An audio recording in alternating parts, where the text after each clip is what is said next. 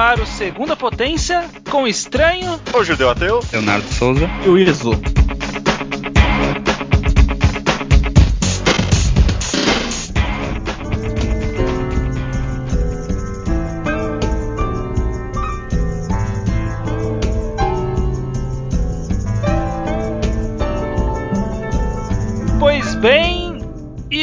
Leonardo e Judeu, estamos aqui para falar de quadrinhos no mangá ao quadrado. No mangá ao quadrado, não, né? Não. No Segunda Potência. Que isso? Desse programa que é um spin-off do Mangá ao Quadrado, podcast voltado para uh, mangás. Quem o diria? Segunda Potência a gente fala sobre quaisquer outras mídias que queremos. Uhum. Já falamos sobre jogos, já falamos sobre alguns filmes. E estamos. Dança interpretativa. É, esse vai sair em breve, o de, Aham. o de America's Best Dance Crew tá agendado. e agora a gente vai falar um pouco sobre a iniciativa Graphic MSP, as versões Graphic Novel das histórias da Turma da Mônica. A gente vai fazer todo um caminho para chegar a falar dessas edições. Antes de tudo, né, eu acho que a gente tem que partir do princípio Turma da Mônica. Aham. Qual é, judeu, o seu passado com Turma da Mônica? Você tem algum passado? Nossa, eu tenho muito passado com Turma da Mônica. Quem cara. no Brasil não tem, não é mesmo? Não, mas eu acho que é um pouquinho especial, na verdade. Porque. Não, não, você não é um floquinho, cara.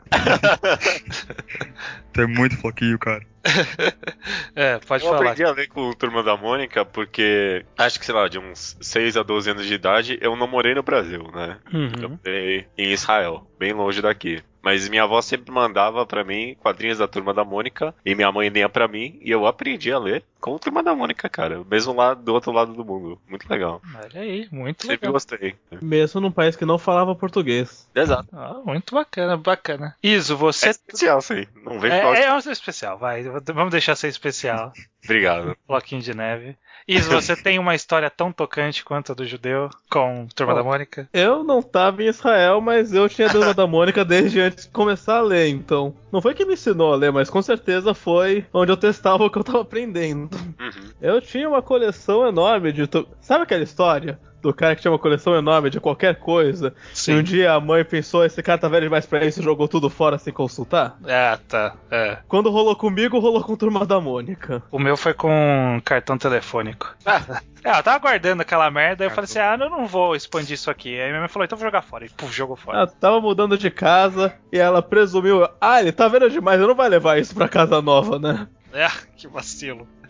Tinha, uma- tinha histórias históricas ali que marcaram época. Valia o dinheiro. Talvez, eu não sei valor É. de Turma da Mônica. Qualquer situação financeira das Mas edições. se você entrasse na turma da Mônica do Orkut e falasse o nome de algumas historinhas, todo mundo, caralho, você tinha essa historinha! Você tinha aquela do. Da irmãzinha que morre do Chico Bento? Não. Essa história Cara. é clássica das pessoas Eu tinha o lembrarem concurso das Denises. Do qual? Concurso das Denises, que é quando a Denise passa a virar uma personagem. Acho que eu, acho que eu tinha essa também.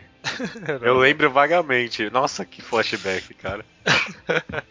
É, Leonardo, você é de uma geração um pouco mais nova que a gente, alguns aninhos aí, faz uma diferença. Você teve também contato com Turma da Mônica? É, na verdade eu li Naruto antes de ler Turma da Mônica. Ixi. O que? Sério? É sério. que Eita legal. Porque eu comecei a ler muito tarde, assim, porque a minha prima tinha bastante, e, e aí um dia ela cansou, tipo, ela ficou velha e ela era, é mais nova que eu. Então, eu li, sei lá, com uns 13 anos eu comecei a ler, mas eu nunca fui grande fã, assim, eu li passatempo, assim. Turma da Mônica, você diz ou Sim, Naruto? isso. Não, Turma da Mônica. Eu lia também, mas eu lia só de vez em quando, assim, ainda tem umas aqui, nem li todas, eu acho. Ah, então você não teve um passado com a Turma da Mônica. Vai ser interessante a gente ter essa visão diferente. Eu lia também quando criança, com todo mundo aqui, Floquinho Especial. Minha prima, ela tinha uma caixa grande cheia de gibis, só que ela nunca herdou pra mim, sabe? Tipo, nunca passou adiante. Mas eu sempre ia lá e ficava lendo horas e horas. Tinha uma salinha. Tipo, a sala tinha um monte de ferramenta jogada e uma caixa de gibis da Turma da Mônica. Eu ficava lá com 6 anos de idade, sentado no meio dos serrotes, lendo Caraca. Turma da Mônica. Porque era só eu que lia na família, né? parece que basicamente. E sim, eu li bastante coisa. Eu tinha alguns em casa, eu tinha pouca, poucos gibis, eu nunca tive muito em casa. Então os que eu tinha, eu li a exaustão. Eu sabia, eu lembro que tinha um gibi do Cebolinha que eu sabia de cor todas as falas do gibi do Cebolinha. Era um que a primeira história ele achava que ele tinha superpoderes. Que a primeira frase era: Estou voando, Xi acabou a força. E aí ele caía, sabe? Porque tipo, começava voando e ele caía no quadrinho seguinte. Eu lembro essa frase, mas eu lembro que eu sabia a história inteira, enfim. O que acontece é que Turma da Mônica é um, uma história, um gibi que tá aí há muito tempo. em publicação, né? Começou lá como tirinha de jornal, depois evoluiu para um gibi e participou da infância de muitas pessoas, só que as pessoas vão crescendo e felizmente o público de Turma Mônica sempre foi renovado, né? Então, quando as pessoas saíam, as mais novas chegavam. Só que começaram a surgir, o Maurício de Souza é uma pessoa muito é com uma visão muito boa de negócio, né? Ele não é uma pessoa muito velha naquele sentido de, não, é minha história, tem que ficar desse jeito, não pode mudar. Ele sempre tentou algumas iniciativas de expansão de público, né? Na verdade, mais recentemente ele fez algumas tentativas. A mais a, a primeira mais conhecida foi a Turma da Mônica Jovem, né? Que foi a versão mangá, por assim dizer, da Turma da Mônica é, com eles sim, adolescentes. Mas eu acho que ele... entre algumas aspas. É. Ele, ah. ele sempre foi, tratou tudo como bem comercial, assim, porque antes sim. mesmo tinha a turma do Ronaldinho, sei lá, essas coisas, do Seninha. Sim, sim. sim. O Seninha não era dele, mas ele tinha o Pelezinho. Ah, isso, Pelezinho. É verdade, o Seninha era outra e... turma. Que era borderline racista, né? Era? Era, era, era tipo aquelas caricaturas meio. É, era uma... Não tão legais. Lembra quando o Jeremias era preto picha, assim? Não era marrom que eles desenhavam, eles desenhavam de preto mesmo. É, era bem roots esse. Tezuka Style. Exato. É. Então, é bem por aí mesmo. O Maurício Souza tinha o Parque da Mônica também, que era basicamente vamos lucrar em cima da turma da Mônica. Sim, tinha, tinha gibi do Parque da Mônica. Você vê como o cara, o cara lucrava em cima dele próprio de uma forma inacreditável. Eu comprava isso. Have to go deep. Eu né? comprava esse gibi. Eu tinha alguns. Tinha, que tinha umas gincanas no meio, né? Tipo uns caça-palavras, labirinto. Enfim, ele sempre foi uma pessoa com um tino comercial, né? Ele, muito tempo atrás, ele já terceirizou o desenho dele, né? Já terceirizou o roteiro e o desenho, então ele só gerenciava, tinha um estúdio para fazer isso. E então ele sempre teve esse tino comercial. E um dos movimentos mais recentes foi esse então da Turma da Mônica Jovem. Quem lia a Turma da Mônica Jovem? Li é. fielmente até acho que foi edição 60 ou 50 e Caraca, algo. não, parabéns. Nossa senhora. Parabéns. Eu resisti bastante. Eu li fielmente até o terceiro. Eu, eu li fielmente o 37. Nossa. Uma vez que caiu no meu, no meu Vocês gostam de sofrer, né? Não, e, e, era literalmente, eu lia e pensava, nossa, isso tá um lixo, isso tá uma não, não. porcaria, nunca mais vou ler na verde. Aí tava na banca, eu tava lá comprando os outros mangás junto. Ah, vamos ver o que que tá. Ó, os outros mangá, olha, cuidado. Aí tem uma história que eu não consegui terminar de tão ruim, e como eu não tinha terminado aquela, eu pensava, não, eu não consigo comprar a próxima até eu terminar a antiga. Aí e eu cê... nunca consegui terminar ela, porque ela tava muito ruim. Aí você teve uma desculpa para parar. Aí eu parei. É, Só por é. constar que eu li, eu li a 37, tá? Não até a 37. Ah, sim, sim. tipo, eu peguei uma aleatória. Ah, não leu, tipo, os primeiros? Não, não. Tipo, eu peguei uma que a minha, minha prima tinha, porque quando ela ficou velha demais pra turma da Mônica normal, ela comprou a jovem. Sim. E aí eu li uma qualquer. Eu tô guardando a edição número 1 e a edição do casamento, porque eu acho que daqui a 20 anos elas podem valer dinheiro. É, então, qual, qual, qual, é que foi a dessa da turma da Mônica Jovem? Qual foi o caminho que eles optaram por seguir? Ele era uma história mais contínua? Tinha alguma coisa. Qual que era o tchan dele? Era só eles serem adolescentes, é isso? Trama só eles serem adolescentes. Só eles serem adolescentes, tramas adolescentes. A ideia era eles serem mais maduros, eles poderem abordar temas que a turma original não poderia abordar por ter um público muito infantil. Uhum. Então, não assim, ah, isso vai ser muito adulto, mas se eles precisassem mencionar drogas em algum episódio, eles poderiam, porque porque são adolescentes, faz parte do contexto adolescente. Certo. Mas um monte de criancinha comprou pra ver a turma adolescente, o público-alvo continuou infantil, eles não puderam fazer isso. É basicamente a malhação da turma da Mônica, né? Porque é pra E ser pra adolescente, é pra ser adolescente Virou. que quem assiste é criança, porque criança quer ser adolescente e adolescente não quer ser adolescente. Isso, isso. Mas eu, mesmo assim eu achei uma uh, iniciativa bem, bem interessante, vamos dizer assim. Porque pelo que eu lembro nos primeiros volumes, eles não sabiam muito bem, nem eles, o que eles queriam com aquilo, né? Os primeiros dois volumes que, que eu lembro mais ou menos, pelo menos, é tipo, tentando tirar sarro dos clichês do mangás, mas sendo esses clichês ao mesmo tempo, sabe? Era tipo meio que uma desconstrução maluca de mangá e, e videogame, e de, de, cheio de referência pop ultrapassada. É, é, é um negócio louco, cara. Uhum. É, com o tempo parece que tipo, eles entenderam o que o público queria, o que o público queria era esse tipo meio romance, né? E tal. Agora, esse monte de chip nesse negócio, né? Chico Bento com, sei lá, Moço. Maria Joaquina. Denise, moço. sei lá quem. Vocês não acham que é um pouco preconceituoso esse negócio de estilo mangá? É, sem dúvida, né? Sem dúvida. Na verdade, é uma tentativa de abordagem de atacar o público jovem que tava lendo mangás naquela época, né? Porque o gibi pra adolescente no Brasil é, é mangá. Porque o, o Turma da Mônica é pra criança e o adolescente não se vê representado. E o de herói é pra velho gordo. Eu Então. não, eu, eu não vejo problema nenhum, na verdade. Eu acho que, tipo, a gente já comenta que mangá não tem for- formato nenhum, né? Tem, tipo, é muito variado o gênero do mangá, mesmo lá no Japão só. Mas é um negócio que vem pra cá e parece mais ou menos igual. E faz muito sucesso. Então, eu não vejo problema de tentar se apropriar desse estilo, entre aspas, pra, tipo, tentar vender. Porque se, se é o que tá, o pessoal gosta, não vejo problema nenhum em tentar que o- copiar. O Maurício de Souza, ele, até onde eu sei, ele tem bastante relação com isso, que ele era amigo do Tezu, que a mulher dele é Sim. japonesa e tal, ou Sim. descendente, não sei. E eu acho que, sei lá, ele pegou um pouco só o básico, assim, do mangá. E aí é, virou, tipo, aqueles como desenhar mangá, sabe? Eu não acho que tem tanta cara de como desenhar mangás, não. Ele acaba tendo uma identidade própria, né? Ele cria uma que nem é mangá, nem Turma da Mônica. É uma identidade própria do Turma da Mônica jovem. Eu, eu acho, eu acho. Eu, eu tenho uma, uma história real com isso, Hum. porque eu ia pra aula e eu levava geralmente 20th Century Boys, Monster, Bakuman, até One Piece de vez em quando. Então eu era meio que o cara que lia mangá na escola. E aí, um dia os caras acharam uma turma da Mônica jovem, chegaram pra mim e falaram, ó, cara, isso aqui é teu, né, e tal, pega aí. Eu falei, não, não é meu, não. E ele, como assim, como não? Tu gosta dessas coisas de mangá aí, não é isso aí? E eu falei, não, cara, é meio diferente e tal. Só que, tipo, pra eles era a mesma coisa, assim. Eu acho que, mesmo que não influencie, meio que representa, assim, essa galera que acha que mangá é tudo olho grande, traço fino, retículo, essas coisas básicas, assim. É. No final, o Turma da Mônica Jovem, nem sei se ainda tá em publicação, imagino que esteja. Ainda tá. Tem. Que volume tá essa porra? Ah, bastante. Dizem Tem que ideia. vende pra caralho. Eu já ouvi falar que é o quadrinho mais vendido no Brasil. Eu não duvidaria disso. Eu vi que Naruto. notícia, não- mas essa notícia tem uns, pelo menos um ano, então não sei se ainda é o mais vendido. Sim. Deve ser. Provavelmente, provavelmente. É, não- o que, que poderia competir com ele, né?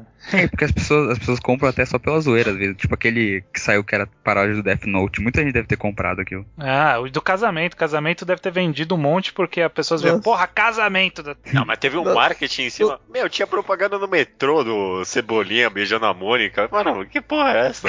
Não duvido que o casamento seja mais vendido da história deles. Sem dúvida, sem dúvida. Não duvido nada. Mas, enfim, outra iniciativa que surgiu um, um pouco depois Antes, Fo- na verdade, eu acho. foi antes, será? Acho que Eu não. Não sei, eu Não? acho que foi foi depois. Acho que foi depois. que Tá foi bom, depois. eu tô errado. É, Outra iniciativa que surgiu mais ou menos na mesma época, a gente deixa num terreno nebuloso que pode ser antes, pode ser depois, e pode ser num período muito longo de distância entre um e outro, mas a gente finge que é Nós próximo. iniciativa que não temos ideia de quando surgiu. E não É. importa também. Não interessa, o que importa é que teve uma outra iniciativa, essa cabeceada pelo Sidney Guzman, o cara do Universo HQ, ele era o, um dos redatores, cara que comandava o Universo HQ e trabalhou bastante no mercado editorial. Ele foi contratado lá pela MSP, que é o Maurício de Souza Produções, e ele fez um, um encadernado especial para comemorar os 50 anos né, do Maurício de Souza, na verdade de, de trabalho do Maurício de Souza, né, ele já estava mais velho do que isso, que ele chamou de MSP 50, que era o Maurício de Souza por 50 artistas diferentes, 50 quadrinistas nacionais que eles chamaram. Tinham muita o pessoal de Charge, né, que é o que mais é mais conhecido no Brasil por nome, né, tipo Laerte, o Orlandelli, Angeli, e teve alguns outros quadrinistas que são famosinhos no meio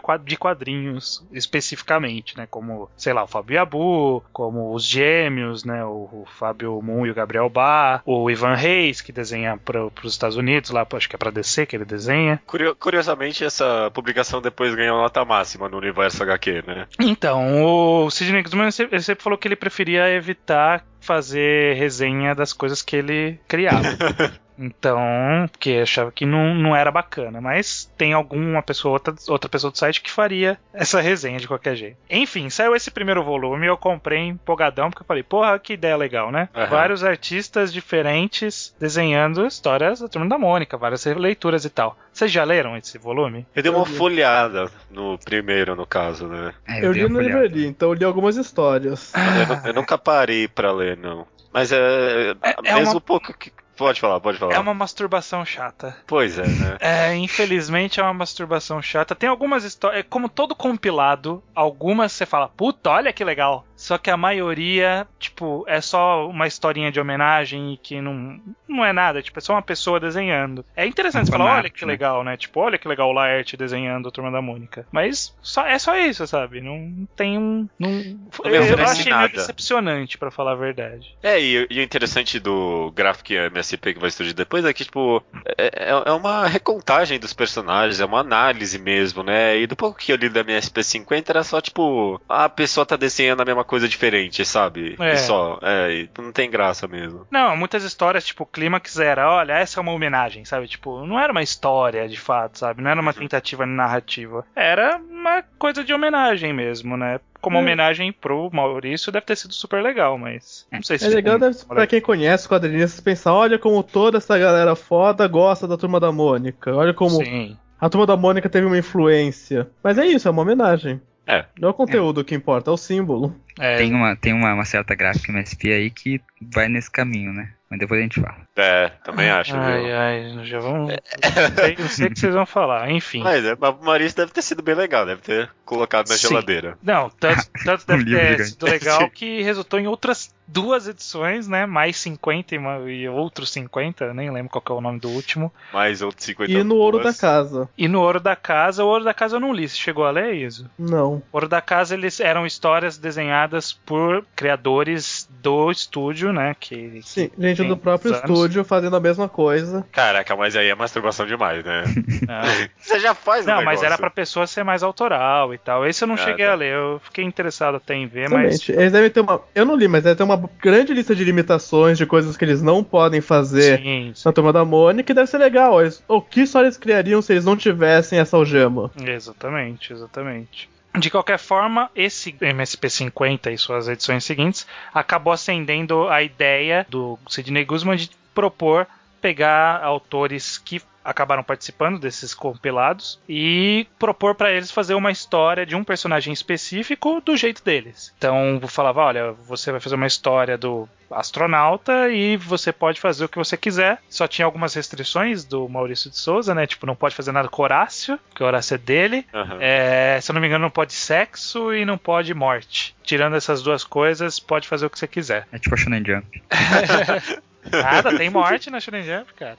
Ah, é verdade. E tem sexo. E tem sexo Tem? também, se você quiser, né? se você for pensar bem. É, enfim, isso acabou resultando no anúncio e na publicação dos quatro primeiros volumes da coleção gráfica MSP, que foram Astronauta Magnetar, Turma da Mônica Laços, o Chico Bento Pavor Espaciar e o Piteco Ingá. Né? É, é, todos esses saiu nessa ordem que eu acabei falando. Todos esses volumes que saíram, eles tinham versão para banca, né? O, o Sidney Guzman, em várias en- entrevistas dele, ele fala que ele brigou para fazer os quadrinhos irem para banca, que é para onde o público casual acaba encontrando esse tipo de história, né? Que se Uhum. colocasse só dentro de livraria e de comic shop ia restringir um pouco o público, né? Então, você colocar uma graphic novel com desenho com desenho diferente, com uma capa dura ou com tamanho maior, acaba chamando a atenção de alguma pessoa casual na banca. Como a gente viu aqui, todo mundo tem alguma história com a turma da Mônica, né? Então todo mundo, mesmo que não tenha lido, já tinha ouvido falar em algum momento da vida. Então é- era um caminho de você atingir o público, garantir que eles estivessem em banca. Da mesma forma, todos tinham uma, um de capa, uma edição de capa dura e uma edição de capa cartonada. Quem quisesse gastar um pouquinho mais para ter uma edição mais bonitinha, que nem eu, comprava de ca- capa dura. Exato.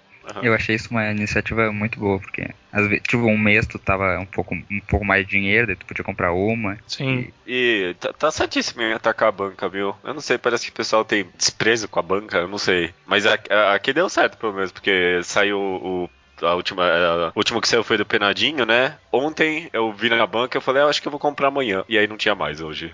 Olha aí, hein? É, então, tipo, vendeu bastante. É uma banca que sempre repõe lá os quadrinhos e não tinha mais. Então, pelo jeito, tem vendido, né? Que interessante. O que, que vocês acharam dessa iniciativa quando vocês ouviram falar? Olha aí, é, autores lançando quadrinhos da Turma da Mônica. Dessa vez não esse compilado de histórias curtas que nem sempre vão a algum lugar. É, e sim agora uma história contínua, fechada e tudo mais. Eu achei muito legal e não fui atrás pra ler.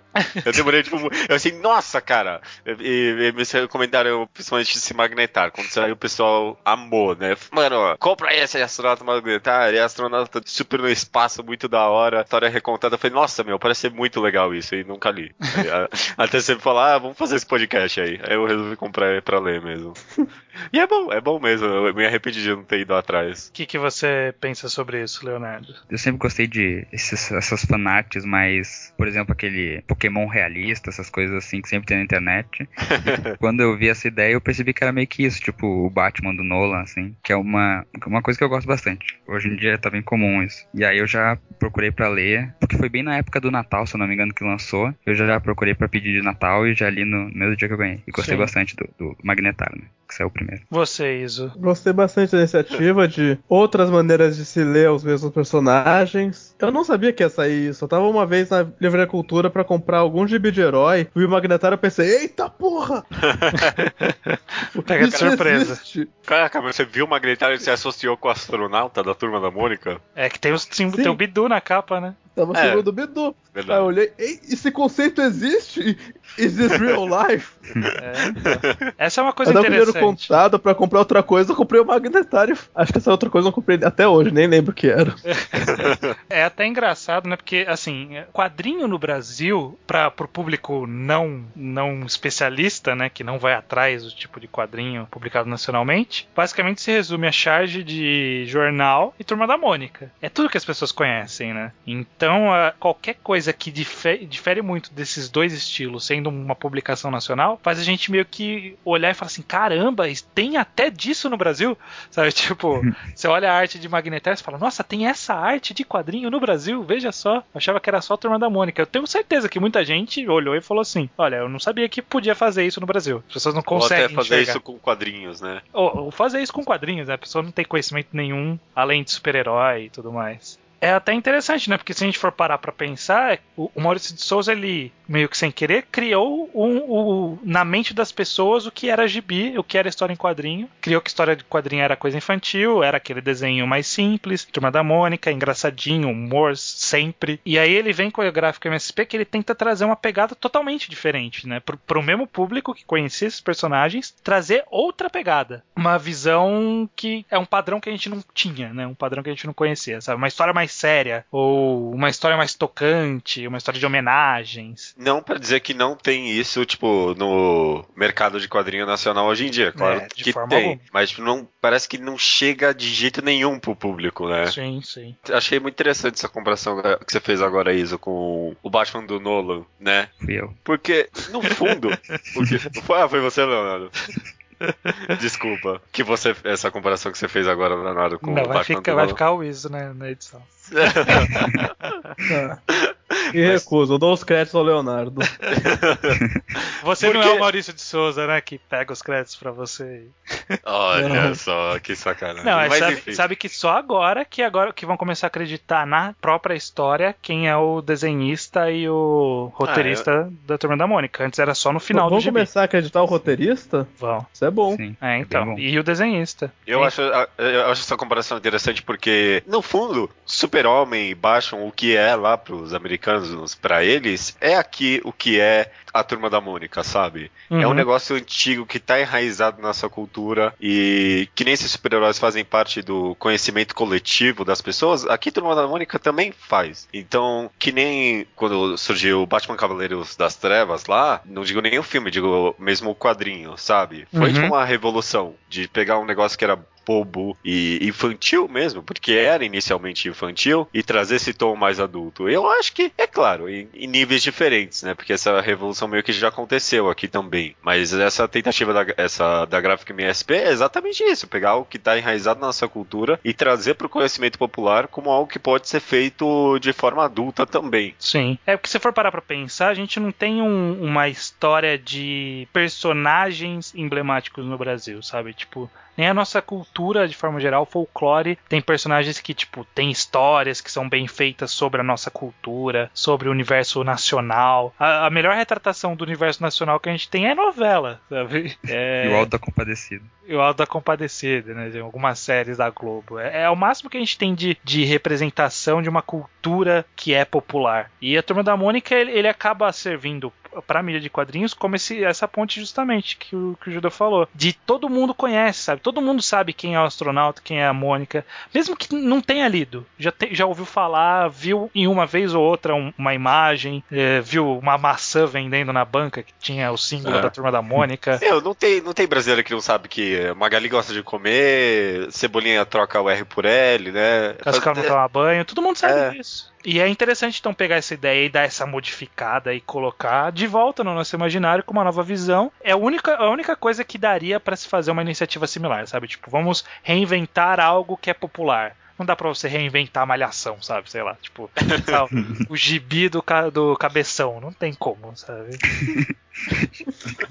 Mocotó, do André Marques, que fez o Mocotó. Embora tenham feito o gibi do Didi jovem, estilo mangá. Ah, essa Fizeram? tentativa fizeram. Sério isso? Didi e Lili, não era? isso, Caraca. Era. Didi Obrigado, internet, por jovem estilo mangá. Eu não lembro se tinha o jovem, essa parte eu improvisei. É, era o Parece Didi nome e Tartarugas. Ninja, tá ligado? Era o Tartarugas Didi, Mutantes. Didi e a filha dele. Uma coisa que eu achei, mesmo tendo essa coisa de meio desconstrução da Mônica, eles ainda não foram muito pretensiosos, assim, de querer fazer só pra adulto, que, ah, uma coisa super dark e tal. Eles ainda, pelo tino comercial do Maurício, eles manteram, mantiveram as coisas que criança também pode ler. O Laços, por exemplo, ou o Pavor Espacial, as pessoas podem ler, todo mundo, não é uma coisa fechada que nem talvez o Dark Knight seja um pouco. É. Com certeza. É até engraçado justamente que essa primeira, essa primeira leva, nesses quatro títulos, eles têm cada um uma, uma pegada diferente, né? Então você vê que o objetivo era expandir, mas não era expandir por uma direção só, sabe? Tipo, não é,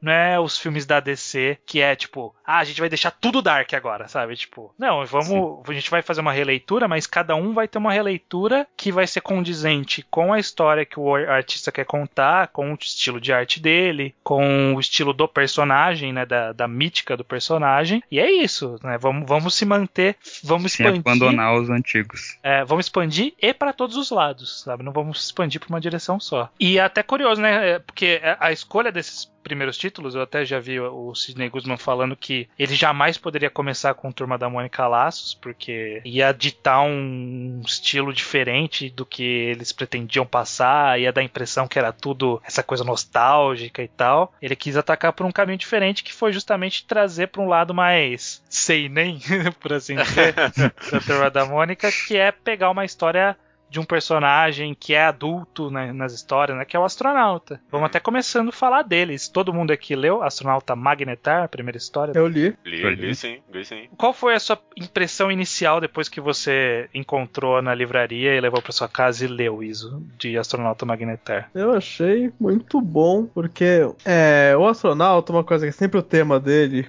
e nunca é o tema dele, é o isolamento dele. Uhum. Que toda a história menciona o fato de que ele tem um monte de gente que ele não vê, a mulher que ele não casou, que ele sempre menciona. Uhum. Mas é tudo um tema muito light pra você pensar, nossa, esse aí é um cara solitário. Porque ele sempre pousa no planeta e tem aqueles aliens, ele faz amizade com os aliens. Sim. E ele nunca soa como solitário, embora ele sempre explique que ele é. Aí foi uma história que é pra mostrar justamente isso, é só o astronauta lá. Sim.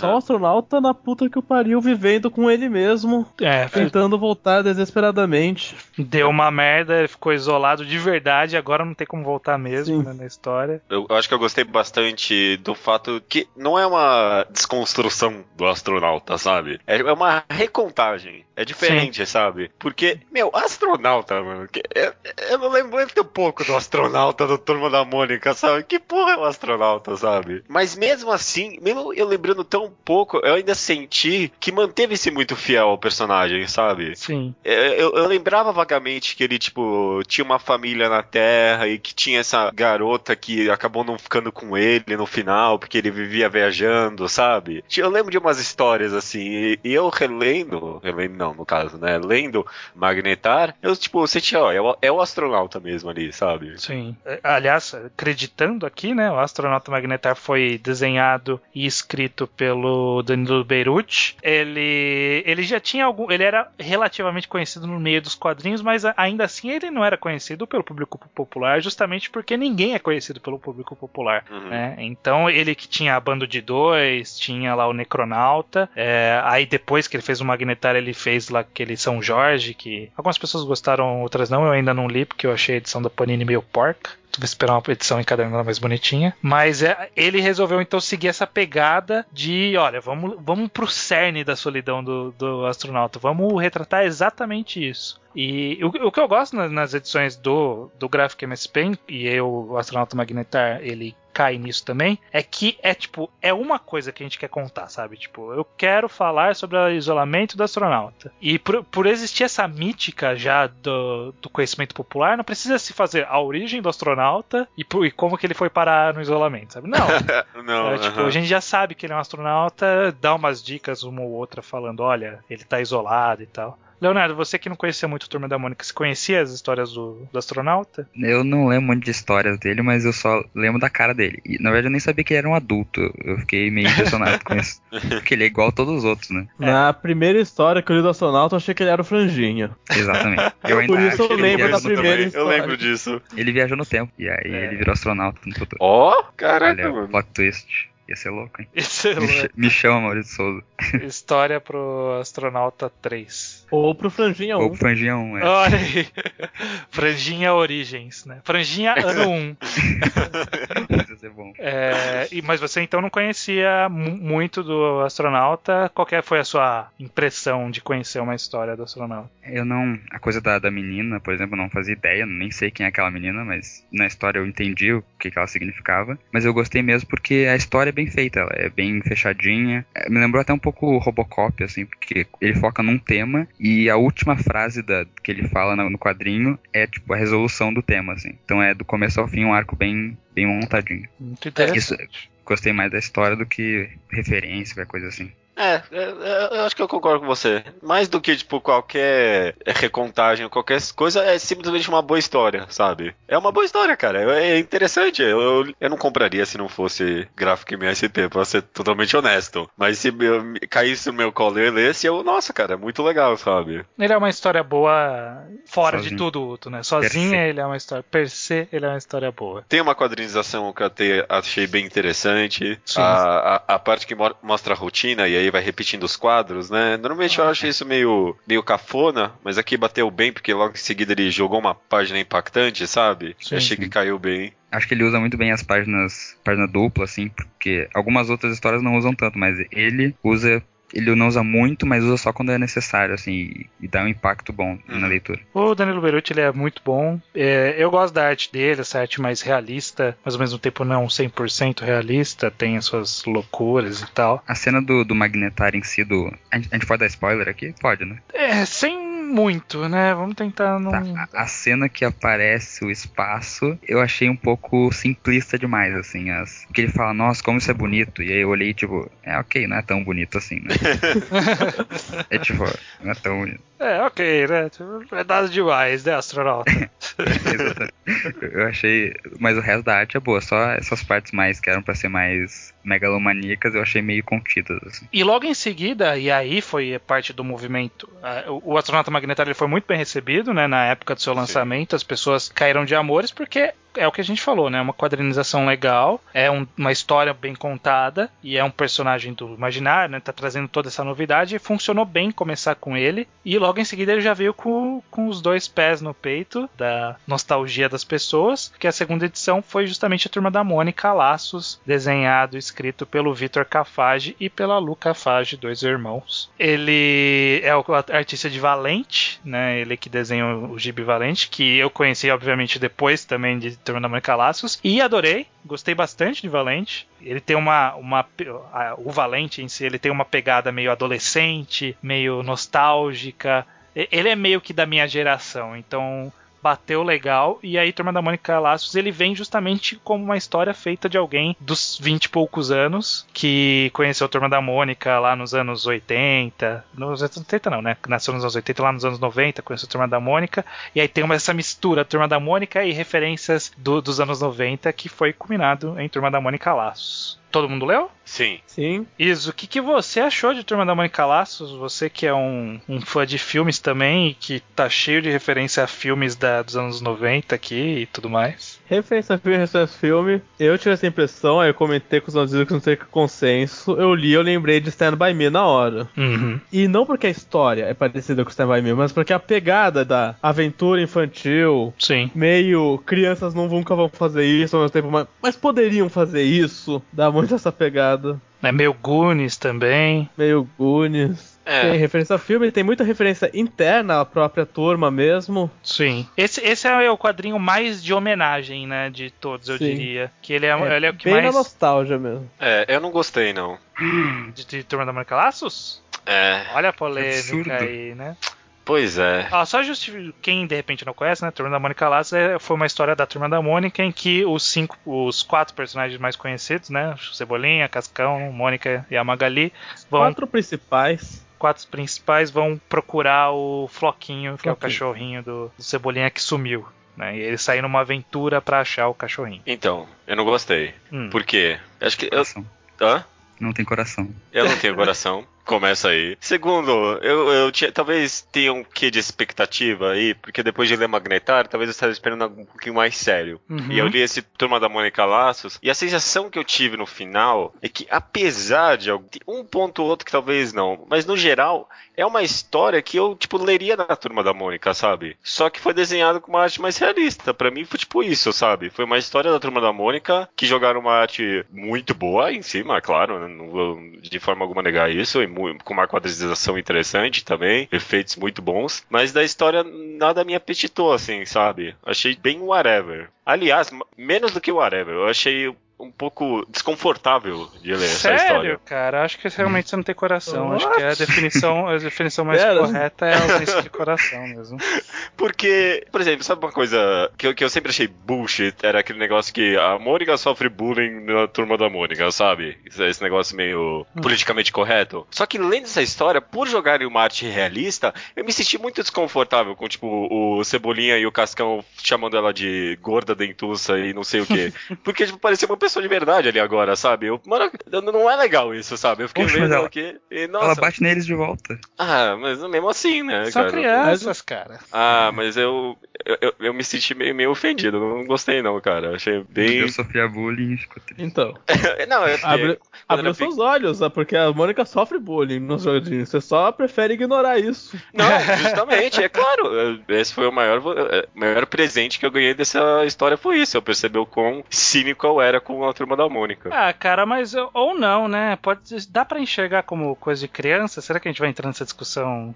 Se Ah, é bullying quero- ou brincadeira de criança? Não, não, Mas eu, não- eu acho que, que acaba sendo mais aquela coisa de criança, sabe? De vez em quando eu pego um. Eu saio um pouco mais sério do trabalho, eu pego um ônibus que é na hora que saem as crianças da escola que tem do lado do terminal, perto da minha casa. Ah, cara, criança é foda, sabe? Tipo, corre de pra lá e pra cá e fala alto. E os meninos ficam provocando as meninas e as meninas ficam batendo nos meninos. É assim, sabe? É uma relação escrota pra caralho. Depois que você cresce, você percebe que é escrota. Mas que é uma retratação real, né? Não tem muito como fazer. E ao mesmo tempo eles são amigos, né? Ao Porque mesmo essa, é sobre são isso a história. É, eu não sei se todos são amigos, mas alguns são amigos ali. É, mas eu acho que é, é bem. Eu gosto da história. Eu gosto principalmente da parte da arte que eles fazem de flashback, né? Aquela arte do Cebolinha conhecendo o Floquinho, eu acho muito lindinha aquela. Achei brega. Ai, caralho. Cara, eu juro que eu não tô tentando odiar, tô dando a minha opinião de verdade aqui. Eu- Eu não gostei dessa história. Nossa, que cara chato. Desculpa, continue aí, eu não vou falar mais nada sobre muito esse laço, esquece. Judeu Então as suas opiniões aí. Não, é, eu acho que a arte tá bem O que, que você acha da arte, Judeu? Fora dos flashbacks? É boa, é muito boa, cara. Eu gostei bastante. Eu já falei, eu, falei, eu acho a arte interessante. Várias, é, vários efeitos de quadrinização boas. Eu gosto da parte em que todo mundo vai falando o que quer levar pro acampamento, sabe? E aí ele põe vários quadradinhos, um do lado do outro. É o tipo de coisa que eu viria na Mônica em, sei lá, quatro tiras compridas, sabe? E aí, e aí que ele pegou e juntou tudo bem legal. É, não, é, é, é muito boa a arte, eu gostei. Eu gostei, sim. O, o efeito do cabelo do Cebolinha é fantástico, né? É, os cinco fiozinhos. Fogo também é muito bom. Ah, Nossa, eu, nem- eu não reparei nisso muito, não. É. É, eu acho que de forma geral, eu acho a arte muito gracinha. Ela é uma arte com bastante identidade. Ela acaba criando uma cara bem própria, diferente do que a gente já viu antes. Com certeza. Em termos de história, é o que o Luiz falou. É uma, é uma aventura adolescente. Adolescente. É uma aventura de criança que quem tá na nossa idade via nos filmes dos anos o- o 90 e 80 mais. 80. É, eram filmes dos anos 80, mas que passava aqui nos anos 90. É, eu É. nem era nascido, então não sei, desculpa. Leonardo, o que, que você achou? Eu acho que essa é a- é a mais acessível, assim, pra todos os públicos. Hum. Porque é sobre a turma da Mônica em si, então as pessoas se identificam mais. Tanto que eu, eu dei de presente pra um primo meu, eu li pra uma, minha sobrinha de 6 anos, ela gostou. Sim. Então é bem acessível pra quem tem coração, né? Tem eu, um pré-requisito aí, né? Tem um pré-requisito. E eu gostei bastante eu esqueci o que eu ia falar. Vai indo aí. esqueci. É, mas é realmente ele é a história mais acessível, ele pega muito na nostalgia, tanto da própria turma da Mônica como que a gente falou agora, né, de referências e tudo mais. E por isso que eu que foi dito que ele veio depois, né, depois do astronauta ditar um tipo de história, eles puderam fazer a homenagem que consideravam como homenagem em Turma da Mônica a Laços. Lembrei, lembrei, lembrei. Fala aí É. antes da gente pular. que eu gostei de que nas outras as referências às vezes eram meio meio forçadas assim que era só pra ser referência e nessa o roteiro a- as referências estavam bem no roteiro tipo a história deles dos tênis deles o próprio É, só é ter o muito bom. sapato de cebolinha, né? Todo mundo tá Sim, sem. as coisas da as referências tipo a Magali só come e aí no- isso se torna a barriga dela vira uma arma no roteiro então eles sabem usar bem não é eles fazem o roteiro em cima da referência e não o contrário isso deixa mais natural a história É, realmente, realmente, é um, é um bom ponto mesmo. Eu achei que você ia concordar comigo, Leonardo. Quando você falou que tem, tem um quadrinho no meio que é só homenagem, eu pensei, ah, pelo menos alguém vai concordar comigo. não é esse Não, É. estou sozinho. é só homenagem mas é um roteiro decente pelo menos É, Aham. eu acho que a gente vai falhar nessa parte, porque o próximo quadrinho é o Chico Bento Pavor Espaciar. Alguém aqui leu? Eu li. Ah, Não. então ótimo, porque eu não li. Eu realmente É não fiquei muito empolgado, porque me pareceu, esse me pareceu mais do mesmo. Na verdade, sim, contado de uma forma interessante, né? Eu sei que o artista ele tem uma pegada diferente, né? Qual que é o nome do cara? É o Gustavo Duarte? Gustavo Duarte O Gustavo Duarte ele tem essa pegada de quadrinho, de humor gráfico e tudo mais. Eu sei que ele fez aquele Có, é, Monstros. É, Ele tem esse tipo de pegada, mas ao mesmo tempo não, não me chamou muita atenção. Então eu nunca fui atrás pra ler. Qual é Uhum. que é de Chico Bento, Pavor Espaciar, Iso? Você que leu também. É bem focado pro humor. E os aliens sequestram o porco do Chico Bento e eles ela levam Não, o buscar primo, o o porco. primo. É o contrário, eles sequestram o primo e ele e o porco vão E- buscar o. Ah! Nossa, confundi. ou, ou será que você estava chamando o, o primo de porco? É. É, mas é- essa confusão é, é ok, porque o porco e o primo mudam de corpo. Ah, tá. Caraca, mano. Chico Bento, sci-fi. Enfim, acho que eu não gostei justamente porque é Chico Bento sci-fi. Por exemplo, Magnetar dava um puta foco na, na solidão do astronauta. O que é bom, porque o solidão sempre foi meio que o cerne do astronauta, mas não era tão explorado. Sim. Laços focava na amizade que une os quatro. E Uhum. como não importa o quanto eles brigam, quando der merda ou quando a Mônica bata neles, eles são muito amigos. O que é uma coisa que você vê nas edições normais. Sim. Chico Bento foca em humor de referência de ficção científica, que não tem nada a ver com o que você lê no Chico Bento. Não É tem tipo, nem graça. É tudo que não é Chico Bento. Então, eu não me senti lendo uma homenagem ou uma releitura ou algo relacionado ao Chico Bento. Sinto que eles fizeram umas piadas de espa- espaço, de alienígenas, e o Chico Bento tava lá pra esteticamente sucumprir MSP Graphic. É, eu até. Isso me incomodou, isso me incomodou bastante. A, a impressão que dá é que o Gustavo Dart ele é um bom quadrinista, ele tem uma arte muito interessante. A arte é bacana, é, é, é muito mudo, é, tem pouquíssimos diálogos e um visual muito ditando Uhum. a narrativa, o que é bom. Talvez se não fosse uma história do Chico Bento, poderia ser uma história Sim. Melhor, né? é, é não um daqueles não. casos que eu não sei, eu tô chutando porque eu não li, né? Mas a, a impressão que dá pelas as imagens que a gente vê, você vê que tipo é uma arte visual bem interessante, bem, bem com personalidade, né? Com uma arte bem específica dele e tudo mais. Você- Vocês dando a sinopse parece aqueles eh, gibis da Mônica mesmo, que eles tentam enfiar umas referências de cultura pop, sabe? Tipo, Turma da Mônica Star Wars, sabe? Sim. Aí eu fico bem no espaço, sabe? Essas coisas. É, é meio assim. E tem referência a Star Wars que tu falou. Tem, Ah, tem um é. sabre de luz lá. é bem isso mesmo. Não, mas e- esse foi o que, eu, que tu achou que eu ia concordar contigo, mas não era laço, era esse. Ah, esse é basicamente o roteiro todo é só referência. O cara vai andando na nave e dele acha o Michael Jackson, ele acha o aquele elefante Jotalhão. verde, é o elefante verde, o extrato de tomate, Jotalhão. O Jotalhão.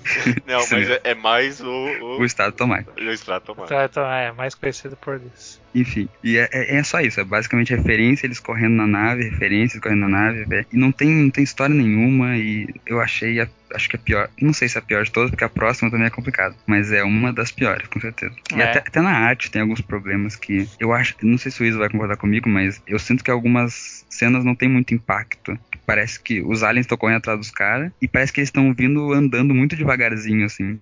Eu, não sinto o impacto deles correndo, nem nada assim da fuga. Nossa, eu achei a arte bem carismática. É, carismática, mas eu acho que a quadrinização, o movimento da quadrinização, embora os personagens se mexam bem, ele, eu acho que de uma cena pra outra ele não consegue mostrar muito bem essa, o pacing da, do, da ação, pelo menos. Você não se sente investido. É. É, talvez porque eu leia muito mangá e o mangá tem sempre linha de ação, essas coisas assim. É, talvez, talvez, talvez seja a questão do estilo mesmo, né? Não sei. É, de qualquer forma, o, o Chico Bento Pavor Especial ele teve bastante divisão da- de recepção das pessoas. Algumas realmente acabaram também não gostando. Foi um dos motivos que eu acabei deixando passar mesmo. Teve essa, essa divisão e muita gente acabou falando que, olha, agora perdeu a mão. Realmente, Graphic MSP acabou, já não vai ter caminhos e tal. Sério isso? Isso. Sempre tem, né? Sempre tem a pessoa alarmista povo falando, ah, adora falar que algo perdeu a mão, mas tipo, o terceiro volume, ai, já perdeu a mão. É, sempre assim. O pessoal se empolga rápido. É, Esse mas. mangá quadrado também. É, perdeu a mão, já faz tempo. o último volume dessa primeira leva, da, da primeira fase, por assim dizer, do gráfico MSP, foi concluído com Piteco Ingá, que foi desenhado e escrito pelo Chico. Né? O, o Leonardo, conhecido não fã de Piteco Ingá, então vou deixar ele falar por último, justamente por causa disso. Uhum. É, Judeu, o que, que você achou de Piteco Ingá? Sobre o Eu que, não- que é, dá uma sinopse bem curtinha e fala o que, que você achou de Piteco Ingá. Tá ok, Piteco originalmente na Turma da Mônica era histórias, comédias curtas, né? Nunca, teve, nunca foi um personagem muito recorrente na Turma da Mônica sobre é, o, o mundo na pré-história, né? Sim. Tem, tem o Piteco que tem a namorada, a esposa dele, como é que era o nome mesmo? Tuga. Uga, que é, Tuga. contava o relacionamento Uga, não entre eles. Hã? É. Tuga. É, Tuca, Tuga. Tuca, isso mesmo. Tuga. Tuga. Tuga, Tuga. Tá difícil. Tá difícil mesmo. e que eles fazem uma, uma recontagem bem ambiciosa, né? Cria todo um universo, cria umas tribos, a, a Tuká é na verdade uma, uma feiticeira, né? E te- tem, uns guerreiros. Leonardo, eu não tô com, com você pelo jeito, não estamos em sincronia hoje, porque eu amei Piteco Ingá, viu? Meu Deus. Eu gostei muito, cara. É, Ele, ele tipo, pegou, pegou um personagem que não tem nada de nada e colocou essa personalidade, pegou uma característica dele que é ele ser um caçador, implementou isso nele, implementou na história e criou um universo riquíssimo, sabe? Sim. Esse Cheio mundo... de referências ao, ao mundinho deles, né? Porque tem Uhum. lá a Ogra, que tem no gibi da Turma, tem o amigo dele, que é aquele cara que leva meio mago, né? Não. Aham. É, É. não, não, não sei, não sei exatamente. Tipo, o, o- Não, então ele não é assim no mundo do, do Maurício de Souza, mas o cara Ah, claro, claro. É que, tipo, mesmo dentro dessa história curta, o mundo é meio in- inconsistente em alguns aspectos, né? Sim. Mas você- vai levando, assim, sabe? É tão, é tão divertido, os caras vão correndo, é uma leitura tão rápida, achei bem fluida. É, não tem nada a ver com nada, porque veio bem depois, mas ele lembrou do recente, em certos aspectos, do recente Mad Max é, Road Fury, sabe? Uhum. É, é uma linha só bem, o pessoal vai seguindo, vai correndo, é bem é, é cheio de adrenalina. Eu gostei, gostei bastante de Pitaquingá, Eu também gostei. Eu acho que, assim, um, dos pontos altos pra mim é a arte do Chico. Eu gosto muito Ah. da arte do Chico. Sem Eu dúvida. gosto é, dessa pegada meio realista e suja. Não, é- não é suja, é tipo com essa pintura diferente, né? Tipo, a pintura é muito predominante mais do que os contornos. A Uhum. pintura é mais predominante para determinar a arte. Trabalha pouco com, quad- com a delimitação do quadrinho, na verdade. Ele, ele, ah, o quadrinho acaba onde ele para de desenhar e não, tipo, numa borda, sabe? É- é- acaba ficando uma coisa mais sei lá, apócrifa, é uma coisa, é uma coisa rústica, né? Então eu acho bem interessante essa pegada. E eu acho que é- essa ave- história de aventura, de luta, meio, meio que um RPG, meio que uma aventura de RPG, na verdade, né? Vamos daqui Uhum. até ali, aí tem o meu amigo que é meio mago, aí a gente encontra uma criatura X, tem que fazer uma coisa Y, aí escapa dela, tem outra, aí escapa dela, tem outra, e é uma coisa meio RPG, e eu Hum. gosto bastante, eu acho, eu acho bem legal essa história. Leonardo, pode destilar o seu veneno agora. O Iso não, não leu? O, o Iso Não, não leu pelo Ah, que é verdade. é, pelo chat aqui, ele tinha falado que não tinha lido.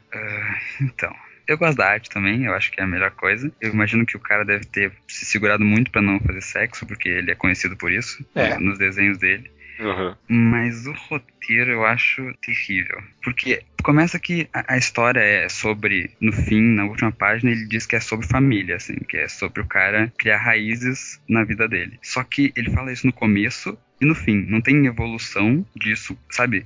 Ele decide que ele quer montar uma família fora da tela, du- durante a noite, que não mostra. E depois, eu não posso dar spoiler, mas outras resoluções acontecem do nada, assim, ninguém mostra. Ele só, a mina só fala, ah, e aí isso aconteceu e todo mundo ficou bem. Uhum. Essa falta de evolução, pra mim, me incomoda bastante. Os diálogos expositivos também o tempo todo, a, a mulher, a, a Tuga, falando, explicando o que tá acontecendo o tempo todo. É, isso, isso, isso- o, o que é de César a César, de fato, é, é bem. É terrivelmente positivo em algumas partes, né? Mas me- mesmo isso eu achei que, tipo, tava dentro, porque é uma história meio curta, ele tá apresentando e contando o universo ao mesmo tempo, sabe? Sim, sim. O, o Co- co- Magnetar- Nesse caso, como ele tentou aproveitar uma. pegar um universo e modificá-lo, né? Ele foi.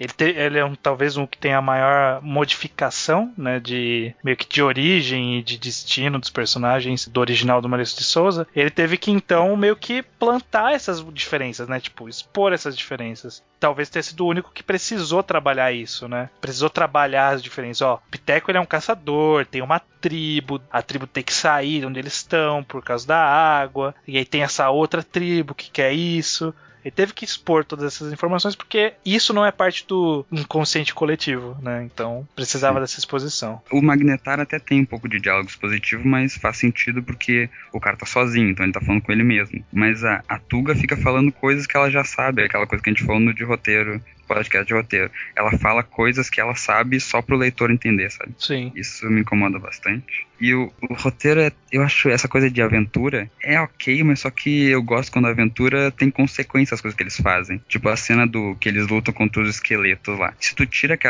arranca as páginas da história, que foi quase que eu fiz quando eu tava lendo, tu continua lendo igual e não muda nada, entendeu? Só muda no final que a mina parece um quadro. Mas as coisas que eles vão fazendo, muitas coisas não. Muitas coisas não, essa coisa especificamente não serve pra nada. E aqueles homens tigres são, mas são uns idiotas. Eles são uns idiotas. O, o- tipo, a mina tá sendo perseguida e eles falam, ah, elas não podem seguir a gente. E daí ela deixa uma pista, um bastão gigante, e eles, ah, tudo bem, deixa aí, vambora.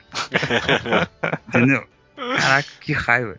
E aí, quando eles chegam na vila, nossa, e aquele, aquele xamã, que, que ele é, o cara é o vilão da história, só que o vilão aparece nas últimas 20 páginas, 15 páginas, sei lá, e ele, tipo, ele aparece mostra o que, como, por que, que ele é mal, mostra o que, que, que vai acontecer com ele, acontece e acaba. Tipo, é o vilão mais rápido do mundo. Ele surge, some em oito páginas.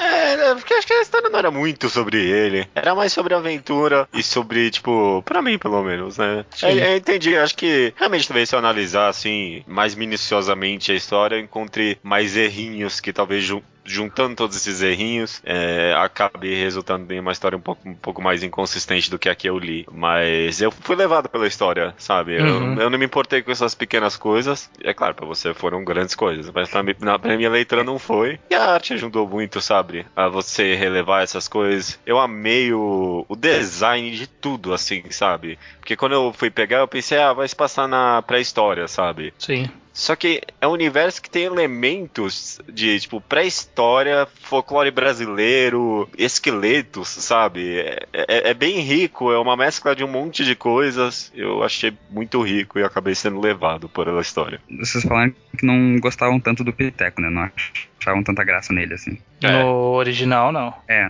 porque eu gostava dele, do pouco que eu li das histórias, e, e então eu fui com uma expectativa pra esse. Pode ter piorado um pouco pra mim também. Ai, que Eu- expectativas pode ter do Piteco, né? Eu lembro de uma história que era tipo, sei lá, duas, três páginas dele, que era ele evoluindo conforme o tempo. Eu achava essa muito boa. Que era tipo ele caçando de vários jeitos. Então era ele na, na pré-história, e aí ele no, no Velho Oeste. No final ele acaba com um astronauta, se eu não me engano. Eu achava muito legal essa coisa de ele passar pelo tempo. E, e a, e a capa, logo na contra não é contracapa, mas a primeira página, assim, tá- aparece ele saindo de uma caverna com uns dinossauros muito da hora, assim, em cima, e não aparece um, um dinossauro na história inteira.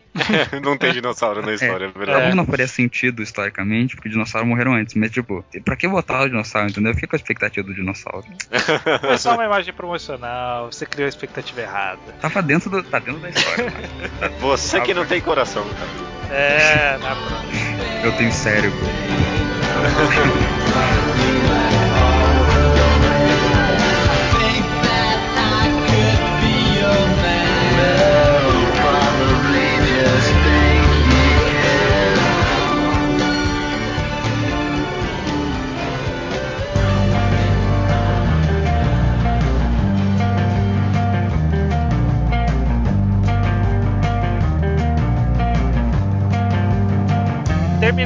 primeira fase do Graphic MSP, foi feito um anúncio, se eu não me engano foi no FIC, eu não lembro agora se foi onde que foi, acho que foi no FIC do ano de 2013, foi anunciado quais iam ser os próximos volumes do Gra Graphic MSP. Né, foi anunciado no estilão anúncios de Comic Con da vida, sabe? A galera vibrando quando via as imagens e tal. É, os anúncios foram Turma da Mônica 2, Astronauta 2, teve até um trailerzinho desses dois. E aí teve imagens promocionais de Bidu, Turma da, Mo é, Turma da Mata, Papacapim e Penadinho. Né? Essas foram as que foram anunciadas nesse evento. Né? Posteriormente foi anunciado que ia ter do Louco também. Mesmo anunciado tudo isso, o que a gente teve lançado primeiro, o, o primeiro volume dessa segunda fase, foi Bidu Caminhos, desenhado pela dupla Eduardo Damasceno e Luiz Felipe Garrocho, que eu já conhecia dos quadrinhos rasos. É muito, é excelente os quadrinhos rasos, eu já tinha visto na internet. Eles pegavam trechos de músicas e faziam um quadrinho do trecho de música, tipo, usando as frases do trecho de música como narração ou diálogo do quadrinho. Só que ele mudava totalmente o contexto, era muito interessante. Fica a sugestão, quem quiser tá na internet tudo de graça, só procurar quadrinhos rasos. Mas aí a gente teve Bidu Caminhos. Todo mundo leu esse? Sim. Não, eu não li nada a partir de agora. Ixi, Ah. então pode ir embora, né? Vacilo. Isa, então, que ficou de fora do, do último. O que, que você achou de Bidu Caminhos, essa história de origem do Bidu, né? É basicamente um Bidu Origins. É, esse é mesmo. O que, que você achou? Eu, eu gostei porque o Bidu, eu sempre achei uma coisa muito louca no Bidu da turma da Mônica, que é assim. Hum. Meio que tem vários Bidus. Hum. Às vezes tem o Franjinha, ele tem um cachorro nessa história, esse cachorro é o Bidu, e o papel dele é ser um cachorro do Franjinha. e às vezes tem a história que tá ele e a galera dos cachorros fazendo coisas de cachorro no ponto de vista dos cachorros. E às vezes tem as histórias que ele tá lá interagindo com a pedra, com o Bugu, e é umas doideiras que não tem nada a ver. E, Cam- e Caminhos meio que mostrou os três Bidus ali. Uhum. Tinha o Bugu, tinha a pedra, tinha a doideira, tinha os cachorros normais, tinha o franjinha. Eu, eu achei interessante também. Pri- primeiro, pra mim, o que chama bastante atenção é que, novamente, a arte foi acertada totalmente, assim. Mostrando como a gente tem quadrinistas bons do Brasil, né? Cada um com um estilo diferente, todos esses que a gente citou. Todos eles, eu acho, bem feitos, todas as artes, né? Mesmo... Gostei muito da arte do Bugu, porque o Bugu nunca pareceu um cachorro de verdade. Pois é, eles fizeram um Sempre Bugu tive parecer um cachorro. dificuldade em ver um cachorro no Bugu. Ele sempre parecia uma Nossa. bola amarela. Foi, foi o mais acertado. Puta que pariu, cara. Eu achei demais. Quando eu vi, caraca, o Bugu aqui. Puta que pariu. Um cachorro gordão, né? Aham. É, o, o que eu acho interessante é que os balões de falas, ele, ele tem toda uma estética, né? Que tipo, os balões de falas eles saem da boca mesmo dos personagens, sabe? Tipo, não é direcionado pra boca dos personagens, é da boca, sabe? Tipo, sai um fiozinho, sai da Uhum. boca e vai em direção à fala. E fora isso, obviamente, né, a gente tem aquela pegada interessante de não ter falas do Bidu, né? Ele fala, mas ele não fala palavras, ele fala desenhos. E é uma outra visão é, quadrinística bem interessante de se trabalhar, né? De você colocar o cachorro falando por desenhos, porque o quadrinho permite isso. Sim, eu gostei muito, viu, cara? Acho que eu acho que o Bidu foi o meu favorito no final das contas. Uhum. Eu fui querendo odiar, porque na turma da Mônica, Bidu acho que eu só achava menos sem graça do que Mingau. O gato? Que absurdo. O gato. Mingau é o mais legal de todos. O O que? legal é Nossa. louco. Ai, caraca, eu odeio vocês. Fazer um, apelo, fazer um apelo oficial pra ter o quadrinho do Mingau aí no MS É, eu Também. Graphic. Mas eu odiava Bidu, achava muito sem graça sempre. E eu vi aqui, abri a primeira página, tinha aquele franjinha com aquela arte, eu achei meio. "É, é, não é realista, sabe? Eu já. é, não vou gostar disso aqui. Não é. Sem coração. Não é sem nem psicológico. Sim. E fui muito surpreendido, cara. Mó arco dramático do Bidu, meu. É, uma aventura também. Eu acho que tem uns quadros muito bons, né? Dele parando na rua, dele na, na vida do canil, dele na chuva. Na chuva, eu acho que os quadrinhos da chuva são lindos, né? Todos que retratam ele estando na chuva, eu acho que a arte ficou muito legal. Uhum. É, inclusive a capa. Inclusive a capa. E eu- o que eu acho é que aquela arte promocional que foi anunciada, né? Aquele primeiro desenho que é ele de costas na chuva, que é a primeira imagem do, do quadrinho, é de uma tristeza essa imagem, né? Tipo, não é nada, é um cachorro na chuva, mas dá uma tristeza olhando ele. Mas cachorro na chuva sempre tá tristeza. Pega qualquer filme de cachorro, tem sempre a cena da chuva pra mostrar como esse cachorro tá na merda. Ele tá na chuva, né? que tristeza. Mas eu achei o roteiro muito bem acertado também, viu, cara? Sim. Teve uma hora lá que ele tinha que escolher se ele ia seguir o caminho dele ou ajudar o cachorro que tava tratando mal ele até agora, né? Uhum. E ele. ab-. É- É um pequeno spoiler, mas não vai estragar a história. Mas ele abandona o cachorro, sabe? Uhum. E, tipo, eu achei que criou uma complexidade no personagem ali. Porque você viu que ele meio que tomou uma decisão errada, sabe? E, e aí depois ele fica meio de consciência pesada. É, é simples, sabe? Mas dá uma tridimensionalidade pro, pro personagem que eu nunca imaginei que ia ver no Bidu, sabe? Curioso, bem, bem curioso. Eu gostei bastante de Bidu também. Achei que foi uma boa, uma bo um bom acerto. Foi uma boa história pra começar, né? Foi é, novamente, como a gente sempre falou, cada um tinha uma pegada diferente. Essa aqui foi uma pegada que talvez tenha se aproximado mais da parte do laços, só que tirando a ideia de referência, nostalgia, assim, na ideia de tipo uma história mais de uma aventurinha cotidiana. Uma história né? boa, né? Uhum. uma história boa. Uma aventurinha cotidiana. Tem uma coisa muito de referência interna que é a gente ir reconhecendo os personagens. Sim, Aham. sim, isso Por é exemplo, legal. Quem nunca leu Bidu na vida pode ler porque é uma história que começa do zero. Você não precisa conhecer aquelas pessoas. Mas você vê cada ponto, você vê, ó, essa aí é a Dona Pedra, esse aí é o Bugu, esse aí é o Rufius. São todas pessoas que vão fazer parte do universo do Bidu no futuro. Eu senti falta Esse- do é uma- Manfredo. Não É. lembro quem era o Manfredo. É que é o O cachorro. Manfredo era o contra-regra, contra né? a O regra. Que, que, que... Não usava sei como eles conseguiram boné. encaixar o Manfredo nisso. Tinha que ter dado um jeito, cara. Emblemático o Manfredo. O Duke é. Todos os personagens que aparecem são personagens do Bidu, mas não são introduzidos como se fossem. São introduzidos como se fossem personagens daquela história. Sim. E a gente que reconhece ou não. É, é a referência sutil, né? A referência não obrigatória. É muito bacana. Só, só acho que é da pedra obrigatória. Quem nunca leu, tipo, o Bidu e vê, tipo, tem, um- tem uma parte lá que ele se cumprimenta pra pedra, sabe? Sim. Uhum. É, eu acho, eu acho sutil. Eu acho sutil e bacana. É, mas porque quem leu aquilo não deve ter entendido, quem nunca leu o Bidu. É. Não, Não, sem Do nada sem dúvida, para sem e dúvida. cumprimenta a pedra. Ainda bem que eu não li, porque eu não tô entendendo nada do que você tá falando.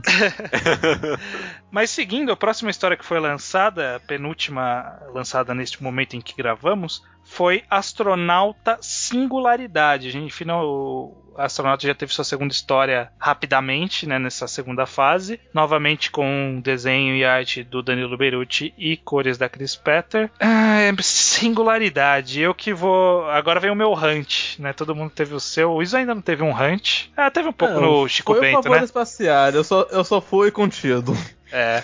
Porque a ideia de Astronauta Singularidade é trazer uma, uma outra pegada para astronauta. Né? A gente ia ter uma pegada de missão, uma coisa mais de lidar com pessoas no espaço e tudo mais. Mas eu acho que, infelizmente, Astronauta Singularidade acabou pecando pela simplicidade de roteiro e a simplicidade acabou se tornando é, simplória, problemática. Porque é uma história muito boba de uma mulher. Tem a mulher, tem o cara e tem o vilão. E aí tem que salvar a mulher do vilão. E a, a roupa de astronauta da mulher tem que marcar as curvas dela, porque, né? Faz Uhum. todo sentido ter a, a armadura de- da mulher ter o formato do seio e da bunda, porque, né? Mulher, quando ela for usar a armadura de astronauta, tem que ter isso. E segue um caminho óbvio, é uma história óbvia, com um desfecho qualquer coisa. A arte é linda, mas é qualquer coisa, né? Assim, na minha opinião, é qualquer coisa. O que, que vocês acharam, vocês que leram? Quem que leu? Judeu só? Eu li, eu li. Ah, ni, ni, mas ninguém não? Não. Eu não li. Isso não. Não. Na hora eu não odiei tanto assim que nem você, né? Eu, eu, eu achei interessante. A história realmente é bem simples, né? A arte é a mesma coisa, né? Sim.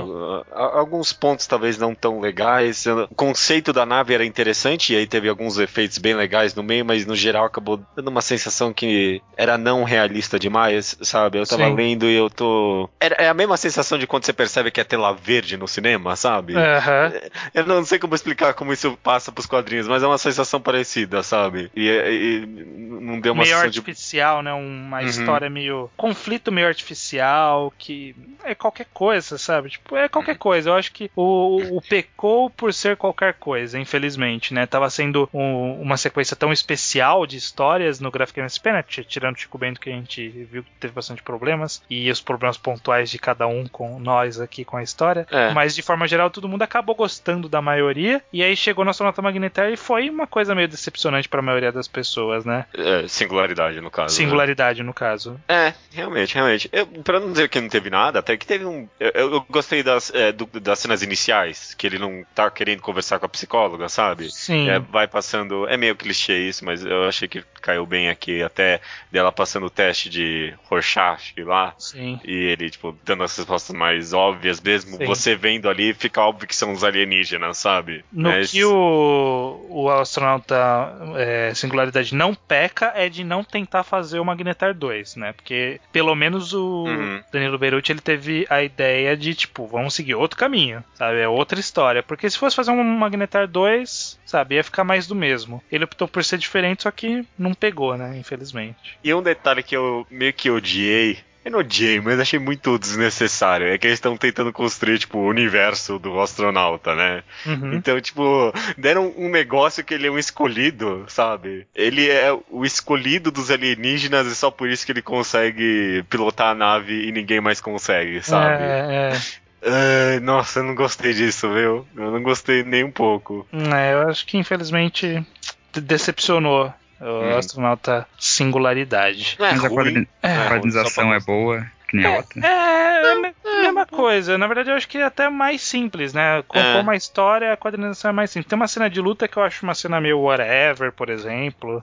Sabe, Eu- nada eu- demais. É, talvez. Eu não sei, talvez porque o roteiro acabou contribuindo, mas eu não tenho nenhuma memória de alguma cena memorável que nem eu tive com o, o Magnetar. Sabe? Sim. No Magnetar eu lembro. Eu não tô nem com ele aberto agora, mas eu lembro daquela.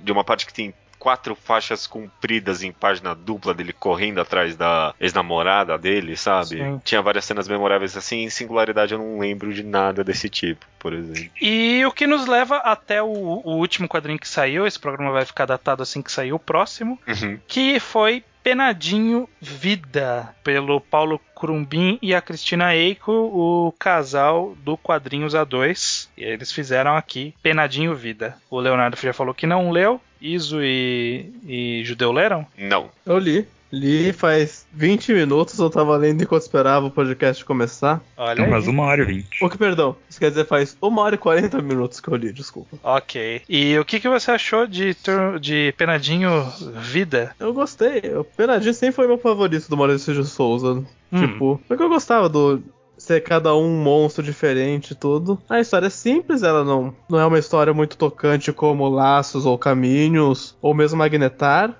Não é uma história que realmente seja envolvente. Sim. Mas os personagens estão lá, é, explora bastante do negócio. A arte eu achei muito boa. Sim, sim. O Penadinho sempre brilhando, né? Eu gosto como o Eu gosto muito do efeito de luz que eles usam, não só no Peladinho, como em vários outros Sim. do Fazer as Fantasmas Brilham. Parece que tá brilhando mesmo, né? Tipo, É, é muito legal. Porque tá no papel, mas dá a impressão que é, que é uma luz brilhando. Que é, muito- fosforescente. Sim. Eu gosto que o Penadinho e a turma dele são retratados de maneira bem infantil, mas a Cegonha e a Dona Morte são retratados de maneira mais realista e majestosa, como se fossem duas pessoas muito importantes no cemitério. Sim. Que de fato são, né? São as. de fato são, são. É quem São leva a a gente a pra lá e quem tira as pessoas de lá, né? É a vida e a morte. Eles, então eles têm muito imponência no desenho comparado ao Zé Vampir, o Frank, que são bem simplificados. Eu, eu caí num plot twist de um dos personagens que aparece que eu não tava entendendo Ah, eu- qual é que era. Eu caí nesse plot Eu twist. tava sentindo falta de personagens, de repente, eita porra, eles estavam nessa história. É, tem, tem vários personagens que, que ele tem, tipo, uma referenciazinha aqui e ali e tal. Eu acho bem legal. Eu gostei. Eu achei simples, não, não, não é uma, uma das histórias mais complexas. É, é- ele segue o caminho de aventura novamente, né? Tipo, uma historinha de aventura. Temos que achar a, a namoradinha Alminha. do. A Alminha do. A namoradinha do Penadinho e tal. Aí tem, cria um vilãozinho, cria uns antagonistas, uma situação mais complexa e tal. É, é bem simples, mas ao mesmo tempo eu acho que é bem feitinho. É tão bem feitinho que torna legal, por ser bem feitinho. né? Novamente ele tem uma arte bem característica. É mu- muito legal, acho que, que provou que no, no, no Brasil não temos problemas com arte em quadrinho, porque todos têm, independente da história ser boa ou não, todos têm uma arte muito boa. É, realmente, a seleção do que veio foi. Não deu pra reclamar de arte de nenhum. Mesmo os que eu não gostei, né, sabe? Sim. Nem nada, nada. Nada. Realmente.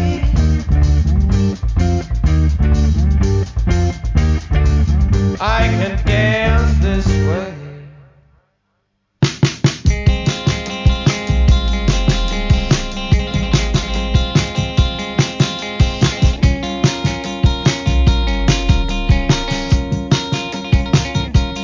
esse foi o último que saiu até o momento, né? A gente tem promessa, vamos até discutir bem, bem por cima, né? Sim. A promessa de que vai ter turma. Esse ano ainda. Vai ter turma da Mata. Em 2015. Vai ter turma da Mata é, no meio do ano, se eu não me engano, Fast Comics. Turma da Mônica Laços 2, né? Não é Laços, né? Turma da Mônica 2, que se eu não me engano vai ser em algum evento aí do meio do semestre, do segundo semestre, e Louco que vai sair na FIC ou no, no CCXP, um dos dois, não lembro qual que é. Tá nessa ordem. E aí Papacapim é o primeiro do ano que vem. Vocês chegaram a ver as artes promocionais desses quatro? O que, que vocês Vi do acharam? Papacapim e vi do Louco. É, eu vi Papacapim louco e eu tô procurando Turma da Mata agora. Desses aí, eu, eu tô interessado por todos, mesmo Turma da Mônica 2, que eu tô com uma expectativa meio baixa, mas quem sabe isso é bom. Uhum. Eu tenho medo do paca, Papacapim, de ser, tipo, quem meio. É, é, tipo, Papacapim é, é o- índio. é o índiozinho. Nunca li nada dele. Eu tenho medo de ser mensagem ambientalista e essa porcaria toda. Não, eu ser, Provavelmente tipo, vai ser. de ser tipo Tainá, a indiazinha, Ah, sabe? tá. É, sempre tem essa relação, né? Índio e natureza. Tem que ter. Seria Aham. interessante se fosse mais pelo. Vamos criar uma identidade nacional. É, o tipo, É vamos tipo tornar Fidel. o índio um herói, né? Tipo, não. Tipo eles são os índios do Brasil, eles têm a cultura indígena, vamos mostrar Uhum. como eles estão firmados com as nossas raízes. Isso seria uma pegada melhor do que protejam o verde. É. É. Proteja um elefante da, do, do extrato tomate. Não, o elefante é o da Eu- Turma da Mata. Ah, tá. Que pela, Eu pelo tenho- que falaram da Turma da Mata vai ser uma coisa meio RPG, assim. É, parece um negócio loucão, eu tô vendo aqui agora. Eu vi a capa aqui no Google, eu não sei o que eu penso dessa capa. Eu também não. Eu achei Qual? da hora. A capa Turma da da Turma da Mata. É turma da mata pulando, né? estilo Nolan, né? É que Estilo é um gato samurai na primeiro plano, depois tem esse personagem que eu reconheço. Ah, tem duas capas então, porque tem a outra aqui que é o elefante pulando. Duas. a elefantinha com uma lança, a formiguinha, a Rita Najura com uma lança. Tem a tartaruga. Tá uma Ah, coisa meio não. RPG ali. Não, não, gato, é o raposão, agora eu tô reconhecendo. Nossa, É o olha Raposo. esses personagens. É raposão. Uhum. É uma, vai ser uma pegada diferente, tô curioso. Eu acho que, mas, mas assim, particularmente o que eu tô mais curioso é o louco. Uhum. O louco, Louco, ele eu tá. não tenho ideia do que pode vir. Eu não é sei, o o- louco, qualquer coisa pode sair do louco. mas eu achei a arte fenomenal. Esse Sim. desenho, do- aí tem essa questão das gaiolas. Eu tô muito curioso pra saber o que, que vai vir. Eu tô, tô achando que pode vir a mais excelente de todas. Um negócio- Ou a, ou a maior, maior decepção de todas. É, eu quero que venha um negócio bem experimental, maluco, o Zumarão Furuyá, sabe? Acho que você tá querendo demais. eu, eu acho que vai vir. Eu acho que vai vir. Vocês vão ser surpreendidos. É, Leonardo, algum comentário desses que estão por ver? Não, já falamos de todos. Eu não conheço a maioria dos personagens porque É verdade. eu li só os básicos, assim. Esse Papa Capim nunca ouvi falar. Eu tô procurando ele original aqui, que eu não é- conheço. Ah, Papa Capim. Ele tinha aquele, aquele amigo dele que tinha um narigão e uma orelhona. Cafuné. Cafuné. Cafuné. Puta que pariu. Eita, cara. porque, eu botei no Google e tem uma versão dele branca e outra negra. Por que isso? Nossa, Ele é índio. ele é índio, Ele é né? Não, mas ele tem as duas versões. Nunca vi, acho que deve ser problema. Depende do desenho. colorista, acho. Ele é sempre índio. Se o cara for racista, ele bota branco. É, faltou tinta, sei lá, deu uma desbotada. É, Ah, não, é- joguei no Google, vi a versão que você tá falando, ele é negro. É a versão negra. Ah, tá, ok. Acabei de ver a imagem dele branco e bullshit. Pra finalizar, vamos fazer uma brincadeirinha aqui entre nós.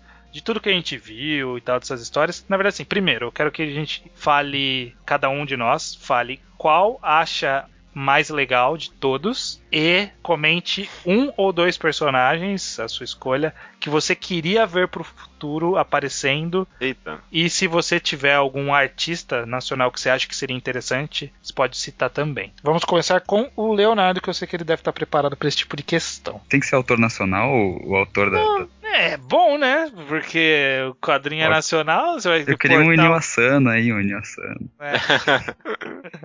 Ah, Mas eu, eu, eu, tava, eu, tô- eu não sabia dessa história de que o Maurício não deixa fazer nada com o Horácio, porque meio que tem. O Gon é praticamente o Horácio, né? Nada a ver. Só que realista. Uai. Não, porque Não, o não. Horácio ele é filosófico, não uma Ele é aventura. tímido, né? Ele é, ele O fica lá é assim, babaca.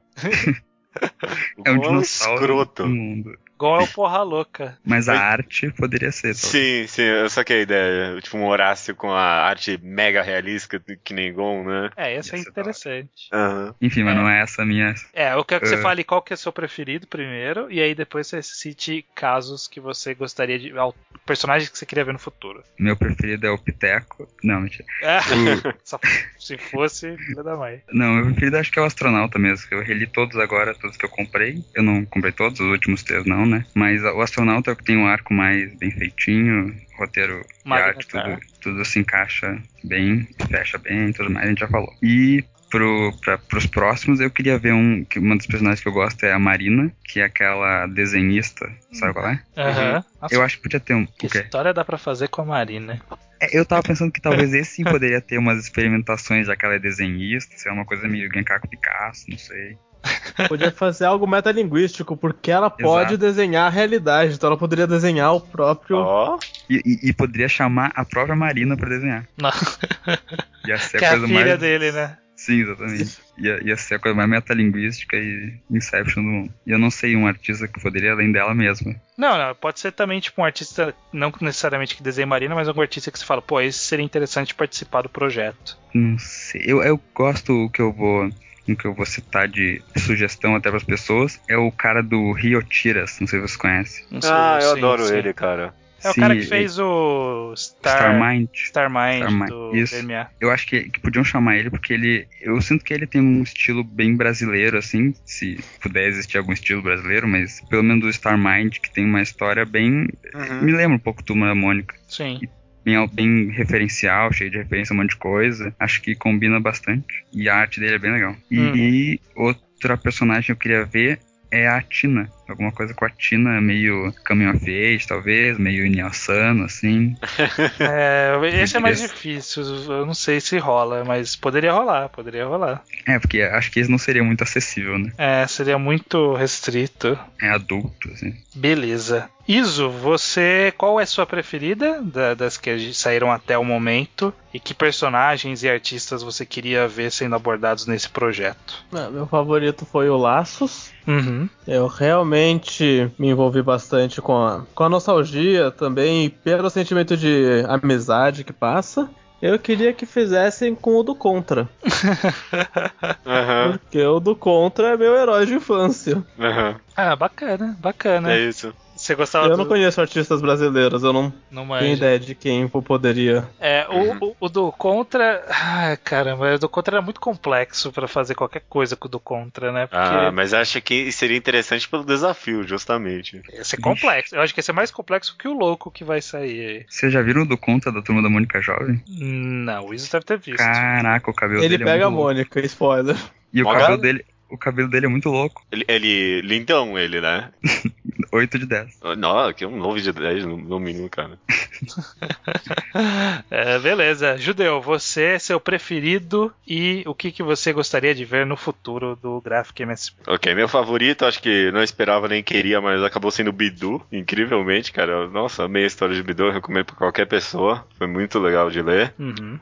E acho que o personagens que eu gostaria de ver que tivesse no Graphic MSP. Eu acho que só pelo desafio e de tentar fazer alguma coisa que, não sei, faça sentido com esse personagem, tipo, é Capitão Feio. Puta, eu queria muito, cara. Era, era o que eu ia citar.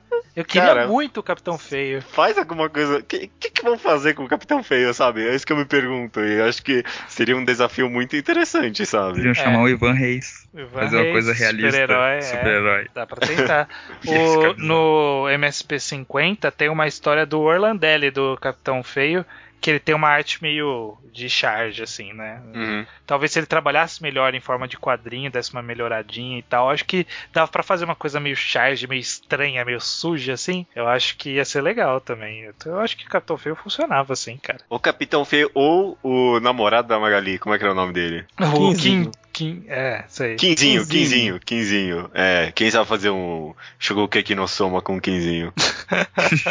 Nossa, Nossa, nunca, nunca tinha ouvido falar desse Quinzinho. Cara, Era, era muito É, secundário. padeiro, né? Namorado padeiro, né? É, namorado padeiro. É por Nossa. isso. estereótipo. A Magali não gosta dele, ele só dá pão de graça pra ela e ela tira vantagem do gordinho. É super cruel. É, é super triste cruel. mesmo, é triste. Bem, Se tem algum quadrinista que você conhece? Não, você eu não que- conheço bem bastante É, de quadrinho nacional. Quem eu conheci já foi citado aí. Quem você conhecia desenhou coisas do. É, justamente. É, eu, qual que é o pre- meu preferido? Eu acho que é o Magnetar pelo impacto de ter sido o primeiro que eu li e dessa pegada toda. Mas eu vou dizer que eu gostei tanto quanto quase todos, assim, tirando o Astronauta Singularidade que eu achei abaixo, eu acho que todos eles seguem meio que um, um padrão grande de qualidade. Então tá, tá bacana, todos. Artistas que eu queria ver participando, eu queria ver os gêmeos fazendo alguma coisa para a turma da Mônica, o Moon e o, o Bá, Gabriel Bá e o Fábio Moon, que eles fizeram. Gabriel Bá e Fábio Moon. Tem certeza? Quase certeza. Ah, tô olhando aqui, ó. Acabei de abrir. Fábio Moon e Gabriel Bá. É que eu falei fora de ordem e você confundiu, mas os nomes estão certos. eu tô até olhando aqui no verso do MSP50, que é o único que eu tenho. Artista que seria interessante. Olha, tem uma história da Erika Wano. Erika Wano, eu acho que ficaria interessante. Ela, ela poderia fazer de fato um mangá da turma da Mônica. Fica essa ideia pro futuro. Personagens, ó, eu acho que funcionaria alguma história. Teria, queria que fosse uma história meio que realista, meio. Na verdade, uma coisa meio Constantine, meio Sandman, de Anjinho e Nicodemo. acho que rolava. Aham. Capitão Feio era o que eu ia citar que eu acho que poderia funcionar também. E eu acho que seria interessante, mas é que o Bidu Caminhos ele fez algo similar, mas seria interessante um quadrinho do Humberto. Alguma coisa do Humberto. Ah, é que Desse- é, agora que você comentou, realmente, eu só imaginaria algo que já foi feito em Bidu, né? É, Não sei como, mas acho que o Humberto dava pra fazer alguma coisa. Que o Bidu já fez, mas acho que dava, dava pra aproveitar. Eu, eu desafio alguém a fazer o Titi. A Titi não tem, não tem personalidade própria. Exatamente por isso. Porque ele é detestável. Ninguém gosta do, do Titi. É um, é um personagem escroto, sabe? Ninguém gosta do TV Luizão. Olha, eu vou falar que ninguém gosta do Humberto, na verdade. Ah, eu gosto do Humberto. Porque o Humberto não foi pra turma da Mônica jovem. Não foi pra turma da Mônica Jovem, que ia dar muito A trabalho. única, a única criança da turma que não aparece nem de figuração é o Humberto. Que dó! Aparece Eu- o seu Não Juca. sei nada. Parece o seu Juca, parece o Titi. O seu Juca ia ser engraçado. Eu não sei como fazer uma história dele, mas dele se fudendo com os outros personagens, sabe? Tipo. Não, aí já é underground demais. O seu Juca não é underground, pô. Várias histórias legais do seu Juca. O Isis deve concordar comigo. Seu Juca, ele me lembra o vizinho do Denis, o Pimentinha. Lembra mesmo. Seu Wilson. Ou o Lula Molusco, é um cara. Ele só que tá lá de, porque ele tá de boa. Vê esse protagonista chato encher o saco dele. O Dudu é muito chato mesmo, né? É, mas ó, defendo também uma história dos animais do bairro do Limoeiro. Fazer um floquinho, chauvinista, mingau, monicão. Mingau, mingau. Monicão. Moni, melhor nome, né? Acho que Sério. podia rolar, podia rolar. Nossa, o Monicão é, ele é tipo aquela, aquele bicho do Full Metal, tá ligado? Nossa. Aquela mina do Full Metal. Ah, que quimera. Isso é uma quimera da Mônica, Que caraca, dó. que bizarro. É uma quimera da Mônica. que Que... merda, Mônica. Mas é mesmo, agora que você comentou. Que é. Ai. Mas é, tá, tá começando a ficar limitado os personagens da Turma da Mônica que são Ah, histórias fazíveis, sabe? Vai fazer uma história do Zé Luiz, sabe? Tipo, não tem história do Zé Luiz, sabe? Claro que tem. Qual que é a história do Zé Tudo Luiz? tem história. Eu não sei, mas, porra, eu, também não sou sei eu tô é Zé Luiz. roteirizando. É- eu, eu acho que deve ter alguma coisa interessante, porque ele é, ele é mais velho e só anda com as criancinhas, sabe? Ih, Uma rapaz. história, tipo, derrotada dele. Manda assim, e-mail sabe? pra MSP, Judeu. eu posso roteirizar já. Eu procurei aqui uma lista de personagens e eu descobri que a irmã do Chaveco tem nome também, Chabel. Ah, mas Sim, ela eu aparece sabia. no Laços. Eu Sim, sei, eu ela sei, é mas eu não sabia que ela tinha nome. Não, eu sei que, eu é a sei que ela, do tor- Cascão. ela se tornou recorrente Chabel. Lorota. Chapéu o quê? Chabel Lorota. Chabel Lorota? E, e- e no Laços ela tá bonita, né? Caramba. Ah, eu tô confundindo. Nossa, eu não sei nada de Mônica, eu sou muito noob. eu achava que a Chabel é aquela namorada do Cascão. que Não, tá na essa é a. Maria- Ah, é a Cascuda. Ah, Maria Cascuda. Maria Cascuda. Ah, beleza. Acho que dá, acho que Olha tem só. histórias boas pra fazer. Dá pra fazer um hentai com a Chabel. Hentai com Chabel. Olha, aí, aí sim, viu, cara? Não, Aí não pode. O, o, o Maurício de Souza não vai deixar. Ah, mas Não, tem outro jeito. Uma hora Quando ele que- morre, né? Uma hora ele morre. Ai, que maldade. Quando que vira, quando que vira coisa pro público? 60 Muito anos bom. depois que ele morre. Ah, Não, é- às vezes é mais até. É, Os caras podem lutar. Se os caras fizerem um jeitinho lá de registrar Ah. no nome de uma empresa, que nem o Disney fez lá. É, Tem como Mas- fazer uns. Mas enfim. mas eu, mas eu acho que 100 anos, não importa se o cara tá vivo ou morto, se for 100 anos já era. Não, não, não, não tem essa. Acho que não é isso, O, não. o Mickey não virou coisa Não, pública esses não. dias? Não? Não. Não. Sabe quando é que Mickey Mouse vai virar é, imagem Semana. pública? Quando? Daqui a 130 anos. E provavelmente mais depois.